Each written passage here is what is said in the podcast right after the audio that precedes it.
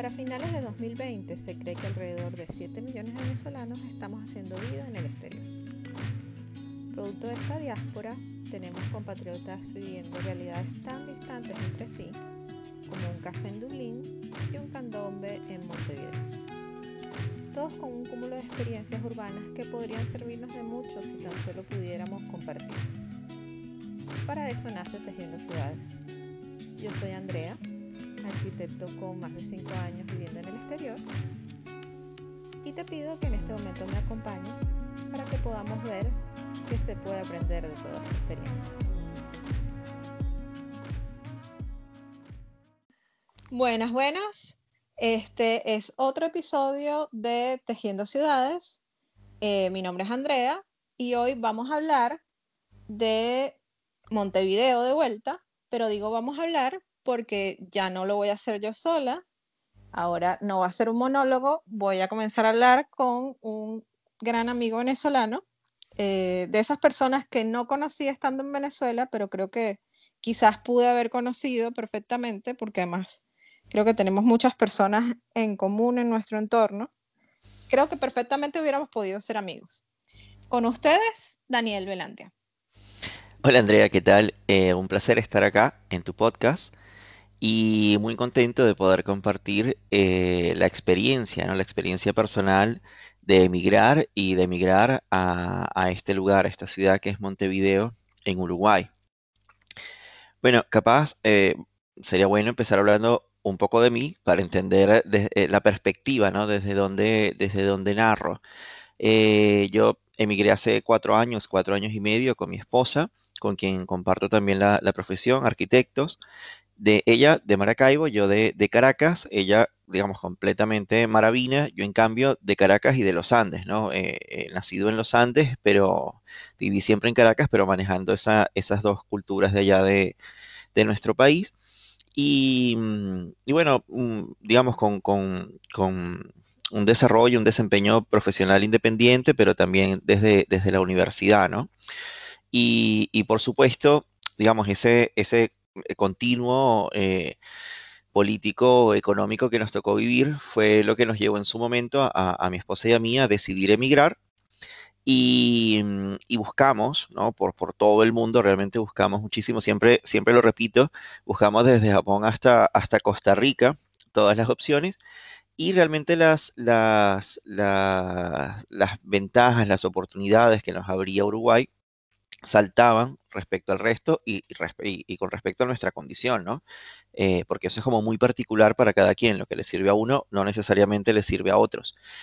Y decidimos venirnos para acá y, bueno, mm, previo trámite en el consulado allá en Caracas, con, todo, con todo mm, ya eh, adelantado, nos vinimos y llegamos acá el primero de septiembre de 2016, ¿no?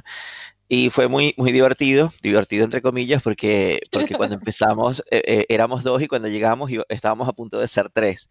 Y nuestra primera hija nació acá. Ya en este momento tenemos dos, dos hijos, ¿no? Miranda, que tiene cuatro años, y Mateo, que tiene un año y, y medio, ya. Entonces, eso fue como dos uruguayitos, sí, nacieron acá y al nacer acá, pues tienen la, la nacionalidad, la nacionalidad uruguaya. Lo cual es bueno porque, a ver, aunque este es un país muy abierto a la migración, eh, eh, ya le plantea de, entrada pues sus derechos como nacionales, etcétera, que, está bien también. Perfecto. Y bueno, Daniel, tú como arquitecto, cuéntame, ¿siempre has trabajado en el área de arquitectura desde que llegaste? ¿Se te hizo muy difícil encontrarte acá? Eh, sí, bueno, realmente nosotros veníamos con muchas expectativas. Eh, habíamos mm, mm, leído, habíamos investigado mucho sobre, sobre Uruguay. Eh, pasa, por ejemplo, que la Facultad de Arquitectura de la Universidad del Zulia, allá en Maracaibo, fue fundada por emigrantes uruguayos. Entonces, ah, había como, y había como cierto, de, hecho es muy divertido porque allá en Maracaibo se dice relevamiento, lo que nosotros normalmente conocemos como levantamiento. Y, y al llegar acá, pues e, e, era evidente el, vínculo de, ese y tantos otros términos de, arquitectura, ¿no? Entonces, eh, a ver, veníamos con, con, una serie de opciones, eh, currículum preparado, eh, portafolio, etcétera. A ver, sin, nada, sin nada eh, como preagendado, ni, ni mucho menos, ¿no? Realmente confiamos en que Uruguay era un país mm, lleno de oportunidades y yo creo que ese fue uno de los primeros, de los primeros choques. No, realmente no fue así, ¿no? Si, si bien yo creo que en el mediano, largo plazo, las cosas funcionan, eh, lo, primero que te sorprende al llegar a Uruguay es el cambio de velocidad. Además que también eso te hace darte cuenta que nosotros en Venezuela vivíamos, y supongo que todavía se vive así, a una velocidad extrema. Eh, en todo sentido, o sea, desde la cotidianidad hasta lo laboral, no sé, qué sé yo, los negocios, lo, profesional. Eh, cuando llegas acá tienes que entender que es otra velocidad, están las estaciones y el uruguayo disfruta mucho, ¿no? Eh, eh, es como una dinámica para cada estación, etcétera. Y también pasa algo que yo creo que deriva como de la escala del país, que, a ver, la mitad de la población de Uruguay prácticamente está en, en Montevideo. Entonces estamos hablando de una ciudad de 1.500.000 habitantes, es decir, una, una ciudad de mediano, de mediano tamaño, donde las relaciones personales son muy importantes. Y ese fue, eh, eh, digamos, lo, más, lo que nos saltó a la vista, ¿no? Al no tener contactos, eh, básicamente estabas desarmado. Entonces, al principio no, no fue fácil, no, no, fue nada fácil. Ahí empezaron, siempre hay una gran diferencia entre lo que, lo que uno investiga o lo que uno conoce a través de, no sé, internet o otros medios de, de, los lugares y lo que es la realidad. Entonces, básicamente, nuestra, si, si, bien fue una, arquitectónicamente, urbanísticamente hablando, fue una gran sorpresa cuando llegamos, porque todo nos pareció como más bonito de lo que, de lo que habíamos pensado, ya en la práctica, en el tema, digamos, laboral, profesional, arquitectónico, fue un poco ese el contexto con el que nos encontramos. O sea, la falta de, de contactos, un, un contexto muy lento, muy lento, y, realmente hay, eh, yo creo que eso no, no, no, es, una, no, es algo que no sea conocido acá. Hay una falta de oportunidades importante en el, en el ámbito de la arquitectura. Creo que deriva por la sobreoferta de arquitectos, que, que viene también por un tema de, de, la universidad, del, del libre acceso a la universidad, lo cual hace que eh, haya, haya una gran oferta de profesionales de la arquitectura. Pero, como todo, es cuestión de tiempo, ¿no? Eh, cuando uno es bueno, cuando uno es, eh, digamos, persistente, eh, al pasar los meses, al pasar el primer año, segundo año, digamos, los contactos se van haciendo y uno poco a poco va saliendo adelante, ¿no? No es nada que no, que no se pueda contrarrestar. Sí, claro, pero es tal cual. Yo cuando llegué aquí venía con una visual de que, bueno, nada, yo me hice una hoja Excel con no sé cuántas empresas a las que les iba a mandar mi currículum, desde antes de venirme ya se las había mandado. Y para mí era toda una sorpresa que pasaban los meses y no me llamaba nadie. Y yo era invisible. Y yo decía, no puede ser, o sea, mi, mi currículum no puede tener por lo menos 200 empresas en Montevideo. Claro, si no más. Si no más. Bueno, fíjate, ya entrando en números, ¿no? Eh, cuando yo, cuando yo conseguí mi primer empleo, hay muchas cosas que, me encantaría decir, eh, eh, espero no pasarme de tiempo, ¿no? básicamente, cuando emigras, dependiendo del lugar, hay como un número de empleos previos hasta tú lograr entrar en tu zona, ¿no? En, tu, en tu área. Para nuestro contexto acá, el, promedio de lo que decía la migración, yo, yo tiendo a ver muchos análisis y estadísticas, etcétera, hablaba de que es en tu cuarto empleo, en promedio, cuando empiezas a entrar como en tu área, ¿no? Al principio, tu primer empleo, tu segundo empleo, siempre son cosas un poco lo que caiga, etcétera. Y realmente mi, mi caso fue muy, muy dentro de esa línea, ¿no? Yo empecé como vendedor en una tienda mayorista de, de, eh, en, lo que llaman acá el barrio de los judíos, una tienda muy, muy famosa acá, conocida por mucha gente. Y realmente una de las primeras oportunidades que tuve en el, en el ámbito de la arquitectura, o digamos la primera, fue escribir artículos para una revista de arquitectura de acá. A ver, como si fuera entre rayas de allá de Venezuela, eh, una revista mm. de, acá. Y entonces allí, ese fue mi primer vínculo con la arquitectura acá, eh, escribiendo sobre proyectos de otros. Y logré, el, cuento viene por esto, ¿no? Hablabas de, las empresas. Yo logré contar 85 eh, estudios de arquitectura con, con proyectos digamos que superaban los 500 mil los, los 500 mil dólares, es lo que yo calculo de las fotos, de las imágenes que veía, ¿no? Sobre lo que tenía que relatar y escribir. Es decir, eran estudios que en Venezuela, en, el momento en que yo me vine, no existían, ¿no? Porque, a ver, en Venezuela capaz llegábamos a 15, no sé, no, no, no, no sabría contarlo. Pero entonces fíjate tú lo que es la estadística, ¿no? Un país mucho más pequeño, pero con 85 estudios que hacían cosas, mm, digamos que la que menos menos era interesante, o sea, era digna de ser escrita o relatada en una revista. Entonces me sorprendía mucho. y decía, no entiendo por qué, aunque yo le he mandado currículum a todas estas empresas, ninguna llama.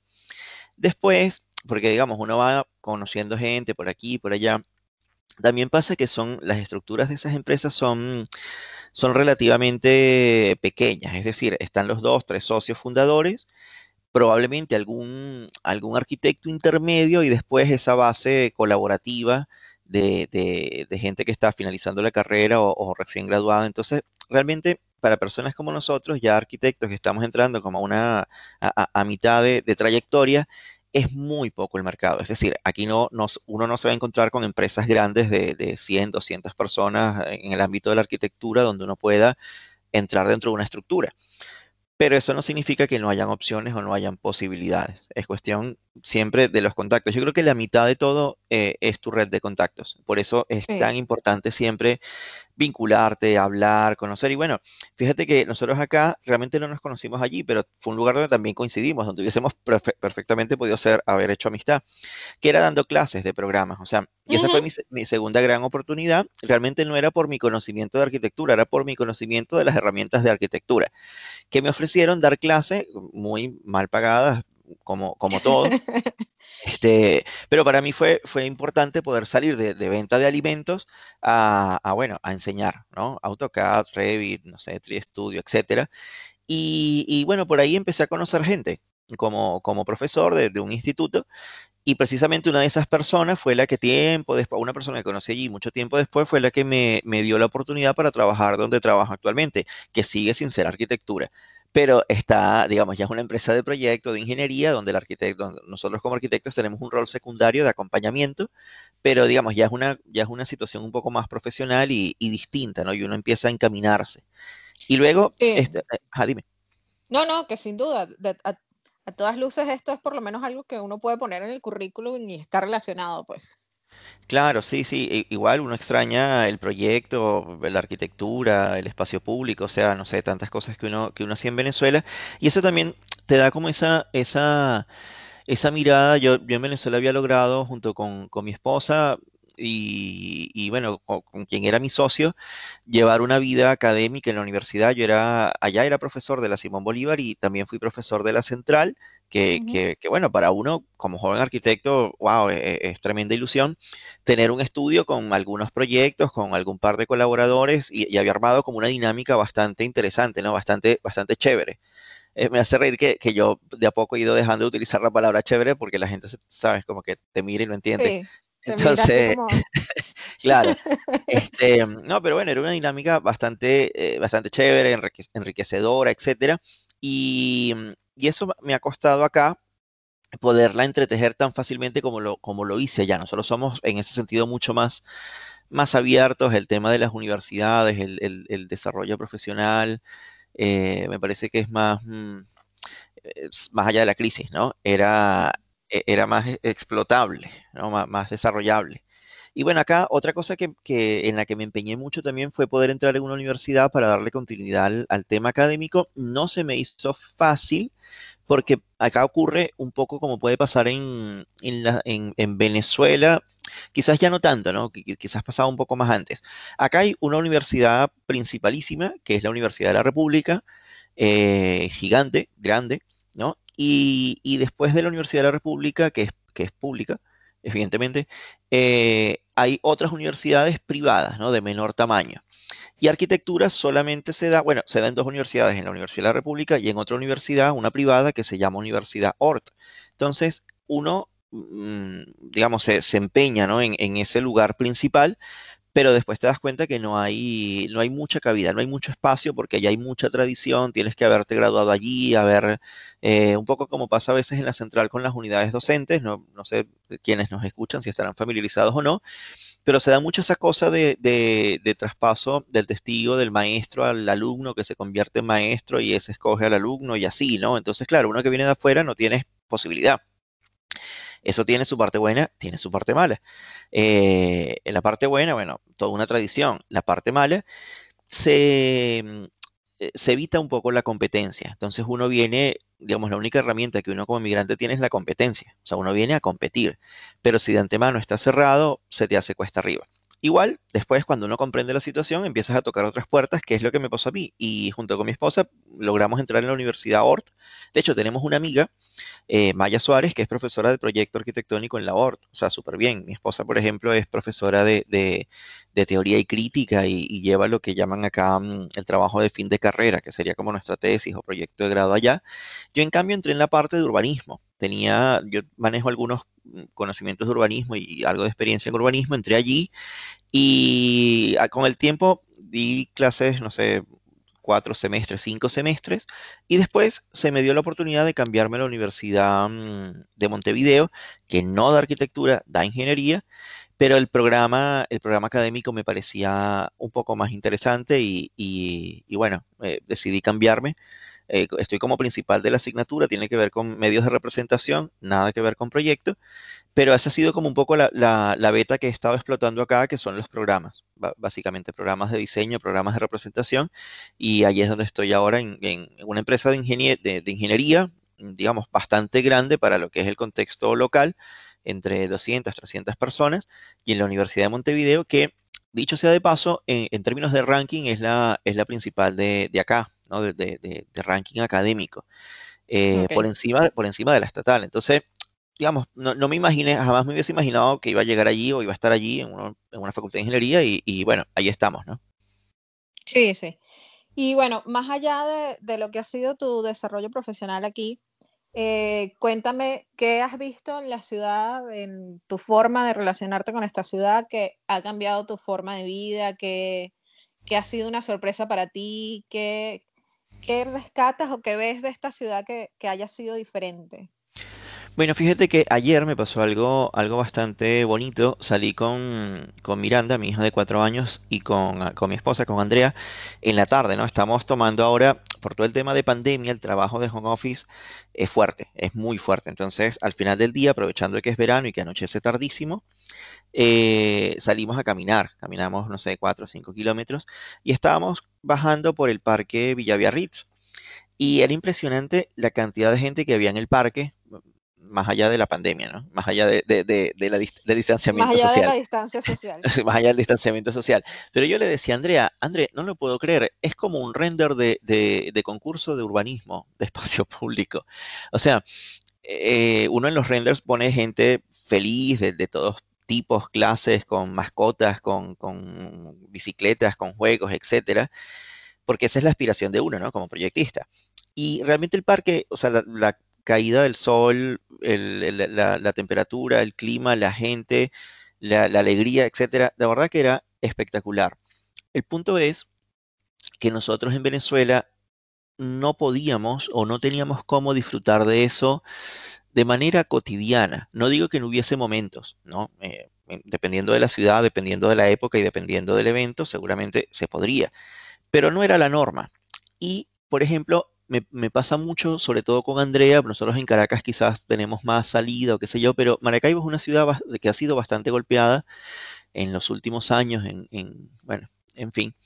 Y Andrea es una persona adulta ya que no tiene esa dinámica de, ciudad, no, no, no existe. Nosotros en Caracas, no sé, agarrabas el metro, te montabas en una camionetica, un autobús, el metrobús, lo que sea, y ibas para la plaza, ibas para la marcha, ibas para para la universidad, la Universidad Central, etcétera, y se vivía. Allá no, allá sobre todo era un tema como de, no sé, de auto, te bajas, pasas la puerta, te subes, etcétera.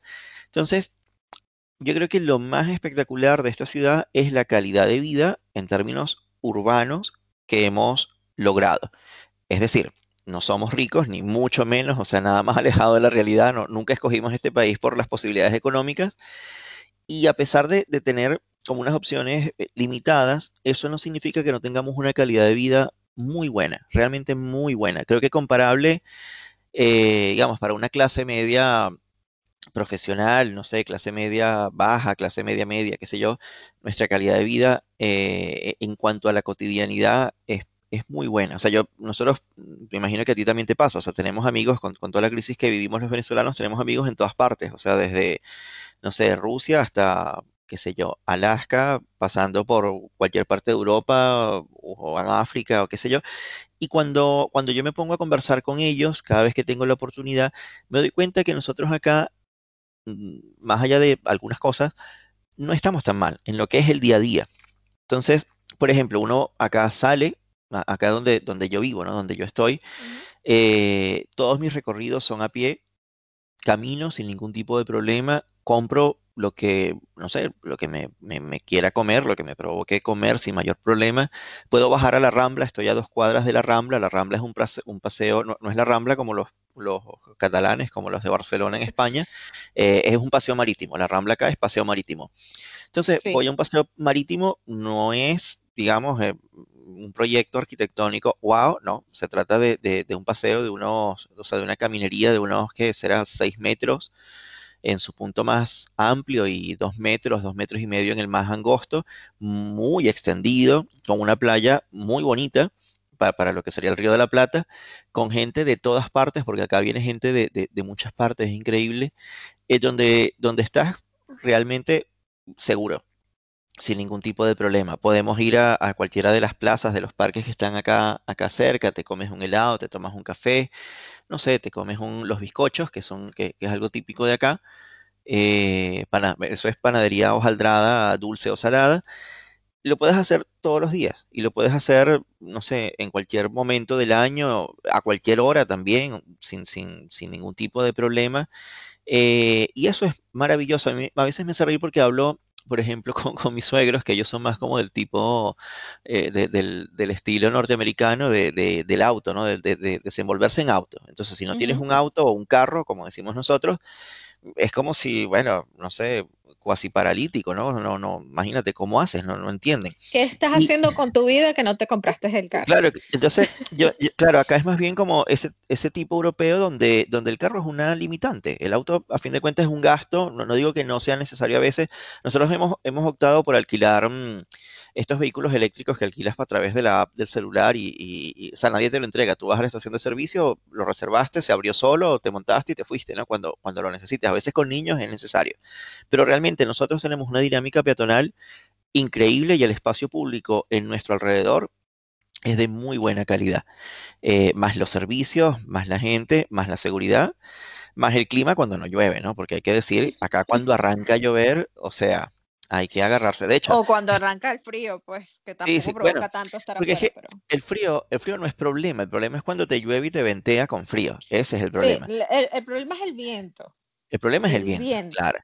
Bueno, y, como dicen acá en el sur, y la humedad, ¿no? Lo que mata es la humedad. es, un lugar muy húmedo, o sea, increíblemente húmedo. Yo creo que de haber sabido que era tan húmedo me lo hubiese pensado.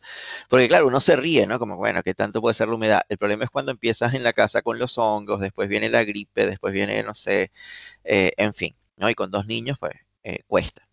Entonces, yo creo que eso es como lo, más interesante, lo más rescatable, esa dinámica de verdad impecable, increíble. También hay que decirlo, no toda la ciudad es así y no todo Uruguay es así. Eh, hay un tema, yo, yo me enteré después, estoy precisamente eh, dando clase de urbanismo, que esta, yo, vivo en Positos, es una, es una urbanización que está como en la parte sur de Montevideo, hacia la costa, y que es la más densamente poblada de todo el país. Es decir, es la concentración de personas que viven acá no se da en otro lugar. Entonces, claro, el perfil urbano es alto, alto en el contexto uruguayo, no, no vayan a creer que estoy hablando de rascacielos, no, nada que ver. Eh, no, son, apartamentos de más de 15 pisos el que tendrá demasiado. El que tendrá demasiado, claro, son también son edificios que ya tienen sus años, no sé, hay mucha más urbana de, los 70, de los 80, de los 60 también incluso, eh, lo, cual da como un carácter urbano bastante interesante, medio bucólico, lindo, ¿no? Como tardomoderno, qué sé yo. Eh, Pero, pero claro, e- esto nada más existe acá. También, bueno, también existe en el centro sobre, sobre la avenida principal, que es la 18 de julio, y en algunos otros puntos, pero no mucho más allá. Después, es interesantísimo ver, a medida que uno se aleja de, de la parte geográficamente central o de la parte sur, a medida que uno se aleja hacia el norte, ver cómo la densidad urbana va bajando, pero tan radicalmente. Es como exponencial la manera en que baja, a tal punto que sin haber salido de la ciudad empiezas a encontrarte, no sé, hasta vacas. ¿No? O sea, eh, caballos, vacas, sí. Caballos, vacas, o sea, manzanas con, con, no sé, con pocas casas. Eh, entonces, claro, les falta mucho desarrollo a la ciudad, pero tampoco hay que, a, a la ciudad, al país quizás en términos urbanos, pero tampoco hay que perder de vista lo demográfico. Y sinceramente, yo creo que, que, que está bien, ¿no? O sea, uno también tiene que, que, entender, entender el lugar hacia el que va. Tampoco se trata de que Venezuela sea, eh, no sé, eh, una, una, sus ciudades sean metrópolis, ¿no? O, o, metrópolis, digamos, de orden mundial, ¿no? no. Hay sí, que, no, y además que uno no, no, pretendió mudarse a Caracas, pues. Claro. No, claro. Viniste para acá no, no buscando Caracas necesariamente, aunque se agradece cuando tienes cosas que te llaman a tu casa, pues, pero no necesariamente era eso lo que tú querías, pues. Claro. Sí, acá hay, mucho contexto urbano como de escala media, media baja. Y a veces uno extraña, pero también uno tiene que, que, adecuarse y, la verdad nosotros acá donde estamos eh, es súper. Sí, sí. No, yo por ejemplo en el primer episodio eh, comentaba lo que, lo maravilloso que es la Rambla, lo, lo, lo dado que está el montevideano a vivir hacia la Rambla eh, cosa que por ejemplo no pasa del lado de, Buenos Aires, que ellos también tienen eh, la costa, pues el río de la Plata, pero eh, la ciudad de Buenos Aires está, le da la espalda al río, mientras que Montevideo vive hacia el río y las zonas más cotizadas y lo que resulta más atractivo para la gente que vive en Montevideo es lo que está más hacia el sur, lo que da hacia el río. Claro, hacia la costa. De hecho, no, no pueden, no, pueden dejar pasar un día libre sin, sin ir a la costa, ¿no? Se, matan por, por, alquilar algo, aunque sea, no sé, 15 kilómetros de acá, eh, pero con tal de que esté en la costa, ¿no? Como si, no, como si de hecho no viviéramos siempre sobre la costa. Eh, es divertidísimo, pero bueno, son esas cosas de la idiosincrasia de cada lugar, ¿no? Sí, sí. En fin, la, la verdad es que yo una de las cosas que digo, sí, uno está como muy acostumbrado a vivir hacia esta zona de Montevideo, más hacia más costera. Y sí, uno hacia este lado se siente seguro y hacia este lado, eh, pues la calidad urbana es grandísima. Eh, sin embargo, uno sabe que hacia el norte de la ciudad, aunque yo conozco, debo reconocerlo, conozco poco hacia el norte de Montevideo, pero uno sabe que hacia el norte de Montevideo están los cantes o todos estos barrios en donde uno probablemente no quiere ir por temas de inseguridad, porque además no, no es local y no, no son tus malandros. Claro, no, no, no conoces, no tienes como esa, esa perspicacia porque no, no, no conoces la, la, las señas, ¿no? los signos. Y sin embargo, pues, pues es considerablemente más seguro de lo que uno podría sentir como venezolano, porque además uno viene dañado, pues. Uno viene de, la, de la peor situación, viene uno. Sí, uno viene de una situación que, de, hecho, a, veces a, mí no me gusta hablar mucho con los uruguayos de, de, nuestras circunstancias porque mm, no te, a veces no te creen. Es impresionante. O sea, eh, eh, le ves su cara como de asombro, como si, si eso no puede estar pasando y uno dice, bueno, sabes, claro que pasó, claro que pasa, etcétera. Pero, pero en todo caso no, no, nos vamos a encontrar con lo mismo. Claro que hay inseguridad, claro que hay crímenes, claro que hay, bueno, situaciones indeseables, etcétera. Pero, pero es otro nivel, no, no, no, es, no es el nivel de, de violencia que tenemos nosotros en Venezuela ni, y está muy lejos. Algo que sí me parece muy bueno y que siempre lo, se lo comento a los, a los conocidos uruguayos, eh, eh, a ver, ellos tienen como, como una gran capacidad de asombro, ¿no? Pasa algo y se asombran y reclaman. Y eso me parece que está muy bueno. Siempre les digo que nunca dejen de reclamar, ¿no? O sea, no, no, no porque venga alguien de afuera y te diga, bueno, realmente eso no es tan grave. No, no, no, no. Hay que reclamarlo, hay que, hay que pelearlo, porque eh, la idea es que no pase, ¿no? Uno no se puede acostumbrar a lo malo. Sí, sí. Yo siempre he dicho que el, el uruguayo en general es muy crítico de sí mismo, pero a veces me pregunto que si no será eso de ser crítico lo que ha hecho que dentro de los estándares latinoamericanos, pues Montevideo o Uruguay no, no esté tan mal, pues. Bueno, sabes que a mí siempre la gente me preguntaba que, que, o sea, ¿por qué Uruguay? Y me lo preguntaban también uruguayos. O sea, porque, a ver, cuando, tú, cuando uno analiza, por ejemplo, las economías en, en Sudamérica, evidentemente Chile y, y Perú son las que despuntan, eh, después, por tamaño de mercados, están, no sé, Brasil y, Argentina.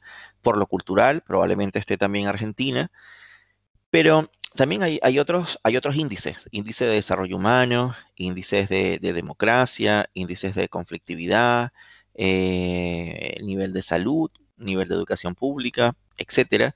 Y cuando uno empieza a mirar un poco más allá de los primeros números, o de los primeros grandes números de los titulares, te das cuenta que Uruguay tiene muchas cosas que están muy bien, ¿no? La institucionalidad, o sea, pensar que, este es un país que no se va a ir, no sé, por el foso de la noche a la mañana porque a alguien se le ocurrió decir no suelto el coroto o yo quiero el coroto, ¿no? O cualquiera de las dos. Este, eso es, eh, es, es, es impresionante, o sea, digamos, en Sudamérica, en Sudamérica estamos tan acostumbrados a que esas cosas pasen que, uno cuando llega acá se extraña. O sea, el uruguayo no, no, es así. De hecho, acabamos de pasar por una elección presidencial bastante reñida en una supuesta eh, radicalización, ¿no? De la izquierda y la derecha. Y bueno, ganó, no sé, el tipo de la derecha y, ah, bueno, genial, aquí está la banda presidencial y vamos para adelante. Eh, eso da gusto. Eh, es impresionante. Y para los uruguayos fue normal. Entonces eso te habla mucho, el uruguayo es muy callado, muy reservado, ellos no se sienten a ver, e, ellos a veces me parece que, actúan con, exagerada modestia en el contexto regional, pero a mí me parece que eso es algo de lo cual enorgullecerse enormemente. O sea, eso es un valor, wow, que nosotros en Venezuela desgraciadamente perdimos. Eh, últimamente, no sé, los conflictos, no, sé, los arreglamos de otras formas, ¿no? Acá no, acá eh, de lo más natural, súper institucional, claro que hay riña política, claro que hay, bueno, digamos, eso es la política, eh, pero precisamente queda en un ámbito político, no traspasa hacia otras, hacia otras, hacia otros lugares. Y eso me parece que es un gran valor. Eso, por ejemplo, abre la puerta a mucha inversión extranjera o a cierta inversión extranjera, o sea, más de una más de una transnacional o más de una multinacional o algún, o algún ente, eh, digamos, multi, de, muchos países hacen, hacen sede acá y es precisamente por esa continuidad. Organismos bilaterales, etcétera.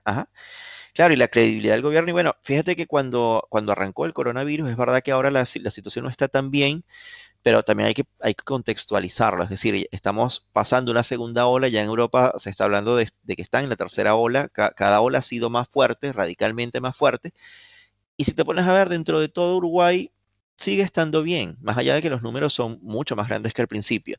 Pero a lo que voy es, cuando todo esto arrancó, que en Brasil estaban, como dicen acá los uruguayos, en el horno, y Argentina estaba en el horno, y, y Chile, y Perú, y tal, acá estábamos bien. O sea, llegábamos a tener, no sé, menos de 10 contagios al día. De hecho, un día que hubo un contagio, otro día no hubo ningún contagio. Entonces, no, no es azar. No, es azar. Mucha gente me decía, bueno, es que es un país pequeño, no, no tiene demasiados vuelos internacionales. No, no, esto no es azar. Esto se llama cultura ciudadana y existe. O sea, Uruguay es un país con cultura ciudadana. Como todo, mm, digamos, está en riesgo, cada vez es digamos, la, violencia va un poco en aumento, pero, pero institucionalmente hablando y en términos democráticos y de cultura ciudadana, eh, yo creo que es, un baluarte dentro de la región. Y eso me parece que es muy interesante y es muy, muy bueno recalcarlo. Sí, claro que sí. Es buenísimo lo que acabas de decir porque yo además digo que a veces a los uruguayos hay que hacerles un poco de coaching y en este momento acabas de ayudar un poco a el coaching de los uruguayos. a que se sientan un poquito más contentos y un poquito más, eh, no sé, orgullosos de lo que son. No, no siempre tienen que estar eh, tirándose para abajo ni, ni ser tan modestos. Claro. Además que es un país muy lindo, o sea, eh, a ver, ciertamente Venezuela tiene de todo, desde los Andes con nieve hasta, no sé, el Roraima, pasando por costas increíbles, sí. Pero Uruguay tiene, tiene una extensión territorial con unos paisajes realmente bellos, o sea, de, película, con unas praderas increíbles, con, unos escenarios naturales, naturales muy interesantes. Y hay algo que me parece que está muy bien, yo he tenido la oportunidad de viajar de vez en cuando, que es la infraestructura, digamos, vial. O sea, nosotros soñamos en Venezuela con tener ese, ese nivel de mantenimiento de, nuestra infraestructura vial, más allá de que, de que acá hay, hay carreteras nacionales de tierra, es cierto, pero o sea, el mantenimiento y la seguridad en las, en las carreteras, o sea, te permite disfrutar con, sin ningún tipo de problemas del país. No en vano, a ver, volviendo otra vez a algo que había comentado al principio, yo tuve la oportunidad de escribir por una revista de arquitectura y eran increíbles los proyectos de los que tenía que escribir, de proyectos residenciales, de casas que eran de ensueño y que quedan acá en Uruguay en algún lugar recóndito, escondidas de, personas, de inversionistas, muchos inversionistas, o sea, turistas, gente que viene de, de Brasil, de Argentina, que hacen sus casas acá, compran terrenos, hacen sus casas y tú dices esto en Venezuela no, no ocurre con todo nuestro gran paisaje, ¿no? Y eso te dice que, que, hay muchas cosas, o sea, no, es nada más esa mirada única de, de, nuestro entorno natural, sino que hay muchas otras cosas que afectan a ese entorno natural y que lo hacen disfrutable o no. Sí, sin duda alguna, sin duda alguna.